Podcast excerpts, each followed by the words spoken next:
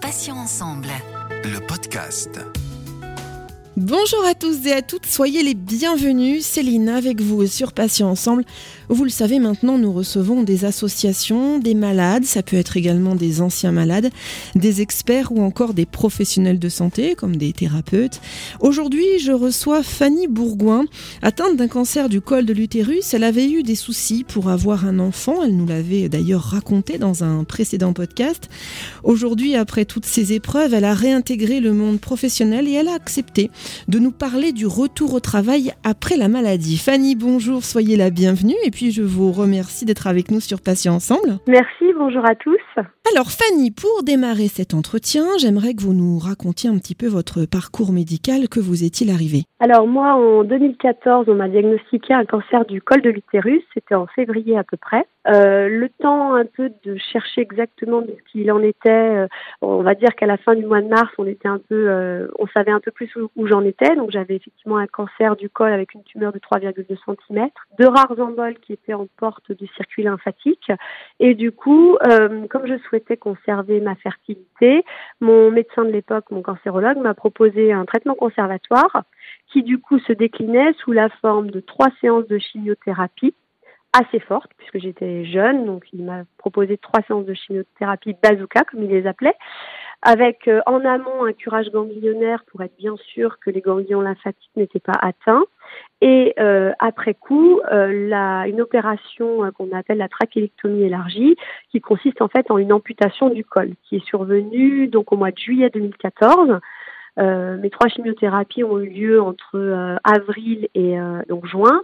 Euh, j'ai eu l'opération de la trachélectomie élargie en juillet. Et ensuite on a fait un dernier bilan de contrôle pour être sûr que c'était stabilisé en novembre 2014. Alors aujourd'hui Fanny, euh, je prends des nouvelles de votre santé, comment allez-vous? Je vais bien, je vais bien, je suis en rémission, je suis toujours suivie une fois par an par l'Institut Curie euh, pour faire un, un, point sur ma santé. Je fais des IRM et des bilans de contrôle, mais aujourd'hui tout va bien et j'ai eu la chance d'avoir une petite fille euh, en 2019. Ce sont de très bonnes nouvelles, je suis ravie de les entendre, Fanny, très sincèrement. Alors, après quelques mois de traitement, vous nous le disiez, vous avez donc réintégré le monde de l'entreprise, mais en temps partiel thérapeutique. Est-ce que c'est un aménagement qui facilite vraiment la reprise du travail, selon vous? Pour moi, oui, c'est même euh, indispensable. En tout cas, euh, moi, j'ai pas été suffisamment raisonnable puisque j'ai repris à 4 5 e donc je travaillais 4 jours et j'avais un jour off par semaine alors que tout le monde me conseillait plutôt de reprendre à mi-temps, donc à 50%. Du coup, j'ai repris à 4 5 donc déjà cette journée off aide beaucoup parce qu'on est quand même très fatigué. C'est pas parce qu'on a fini euh, tous les traitements, les opérations que le cancer est fini. Et même pour être totalement sincère, je dirais que pendant trois ans, facilement, j'ai encore senti très fortement la fatigue euh, des suites euh, des traitements et des opérations et du suivi médical. Donc pour moi, c'est une vraie plus-value ce temps partiel thérapeutique pour reprendre en douceur, se remettre dans le monde du travail tout en même temps euh, euh, ne pas puiser dans ses réserves puisque quand même on est on est plus sensible à la fatigue et du coup on est beaucoup plus vite en bout de course et, je pense que c'est important de, pouvoir se ménager pour se ressourcer euh, un peu de temps pour soi. Fanny, depuis votre réintégration, est-ce que vous parlez facilement de votre maladie avec vos supérieurs ou alors avec vos collègues Ou alors est-ce que c'est un sujet, selon vous, trop personnel pour être abordé au sein d'une entreprise? Alors je pense que c'est vraiment très individuel et très personnel, ce genre de choses.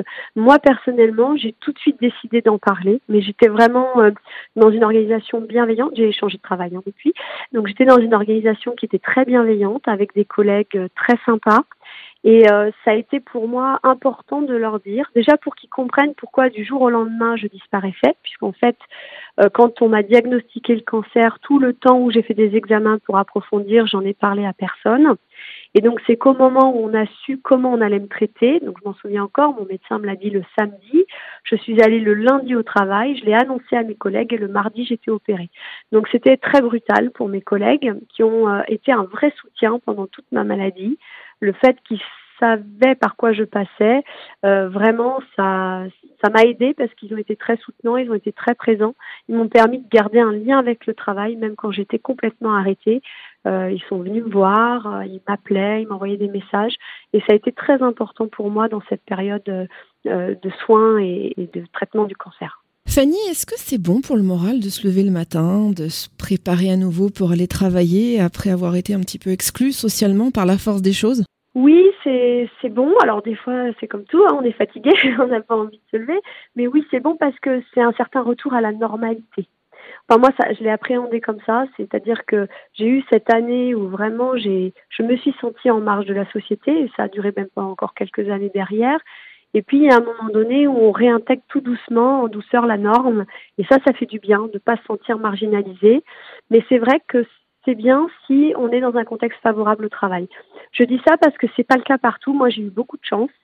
Euh, mais je sais qu'il y a des patients pour qui le retour au travail ne se passe pas de la même façon, pour lequel c'est difficile les organisations sont pas toutes bienveillantes par rapport à ça et sont pas toutes compréhensives. Donc je pense que vraiment euh, ça dépend, ça dépend de l'individu et ça dépend euh, de l'environnement dans lequel il gravite. C'est-à-dire justement, je me permets de, rebondir là-dessus. Vous disiez c'est pas toujours très positif. Euh, anecdotiquement, qu'est-ce qu'on peut dire là-dessus? Qu'est-ce que vous avez eu comme retour vous? Qu'est-ce qui est pas très sympa?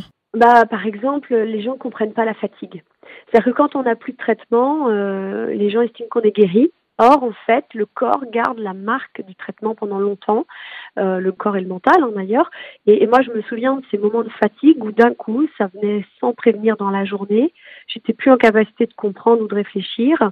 Et si vous n'avez pas un entourage bienveillant, euh, vous passez pour celle qui se plaint tout le temps. Donc, c'est vraiment essentiel d'être, euh, d'arriver à expliquer ce qu'on traverse et après que l'autre en face le comprenne. Donc, c'est un double enjeu qui n'est pas forcément inné et immédiat. Justement, après avoir vécu l'épreuve euh, terrible hein, de la maladie, on peut le dire, est-ce que vous voyez les choses avec plus de recul? C'est-à-dire, est-ce que vous relativisez les petits soucis du quotidien? Et j'ai envie de dire, surtout dans le cadre de votre activité professionnelle. Alors complètement. Alors c'est difficile d'ailleurs parce que euh, du coup il y a des choses euh, auxquelles on, a, on, accorde peu d'importance qui on a encore beaucoup pour les autres. Donc on reste quand même d'une certaine façon marginalisé, on reste quand même en marge de la société parce que quand on frôle la mort, il y a des choses qui du coup perdent de leur importance. Voilà, je pense que c'est ça. Et, et, pour ceux qui ne l'ont pas vécu, euh, bah, il y a des choses très importantes qui restent très importantes alors que pour nous, elles le sont moins. Et donc il y a, ce, il y a cet écart qui peut être difficile à gérer au quotidien. Quel est votre euh, regard, Fanny, sur la capacité, justement, on en parlait un petit peu, la capacité des entreprises à gérer les employés confrontés à, la maladie? Alors je pense qu'elles sont pas suffisamment accompagnées, sensibilisées. Euh, ça reste, ça reste un sujet difficile. C'est comme des personnes qui sont porteurs de handicap. Euh, vous voyez, c'est malheureux, mais vous avez des entreprises qui sont plus ou moins bienveillantes, qui s'adaptent, qui cherchent à s'adapter, qui cherchent l'intégration de tout le monde. Et c'est pas partout le cas. Et euh, la personne qui euh, n'a pas le, enfin qui est perçue comme étant plus fragile ou qui doit s'absenter parce qu'elle a des rendez-vous médicaux, etc. Euh, S'il n'y a pas une sensibilisation du, personnel environnant qui est fait, bah, elle passe pour celle euh, qui ne veut pas travailler, qui a toujours des problèmes, qui se plaint tout le temps. Or, c'est pas le cas. Et, et ça, c'est vraiment, ça relève presque de la pédagogie c'est une pédagogie importante à mettre en place dans les entreprises pour faire comprendre que derrière ces situations, il y a des raisons qui sont très valables. Voilà un peu comment je perçois les choses. Alors, euh, Fanny, vous travaillez aujourd'hui comme euh, directrice des ressources humaines. Félicitations d'ailleurs, j'en profite. Euh, si l'un ou l'une de vos subordonnés était malade, hein, gravement malade, comment aborderiez-vous le sujet avec lui ou elle? Alors déjà, moi, dans mon, dans mon arrivée, c'est un secret pour personne. C'est-à-dire que j'ai dit que j'avais traversé cette épreuve. Donc je pense que du coup, plus facilement, les gens viendraient m'en parler.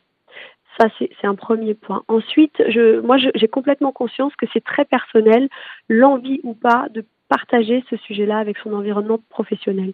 Donc si quelqu'un euh, venait vers moi pour me partager ça, bien sûr, je serais euh, complètement à son écoute, mais je ne forcerai jamais une porte, euh, même si je serais dans mon rôle d'accompagnement, c'est-à-dire d'accompagnement du collectif autour de l'agent, puisque ça c'est mon rôle, de dire bah tiens, on a une personne s'absente pour une raison qui lui est personnelle. Euh, il faut être bienveillante à son retour. Il faut être vigilant pendant son absence aussi, à garder un lien, une forme de lien si elle le souhaite. Et euh, il faut être euh, vigilant à la fois pendant la durée d'absence et au retour.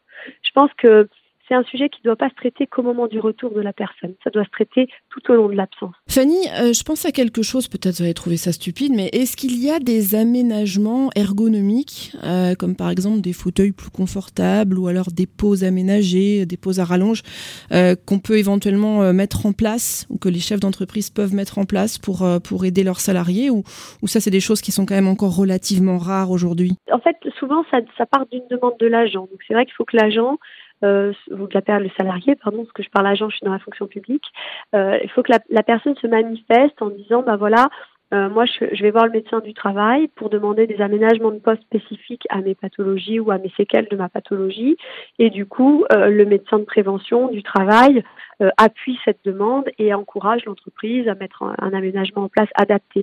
Ça peut être aussi un aménagement organisationnel sur les horaires de travail, sur le temps partiel thérapeutique. On a, on nous les entreprises un rôle essentiel d'information pour que l'agent puisse bénéficier de ses droits.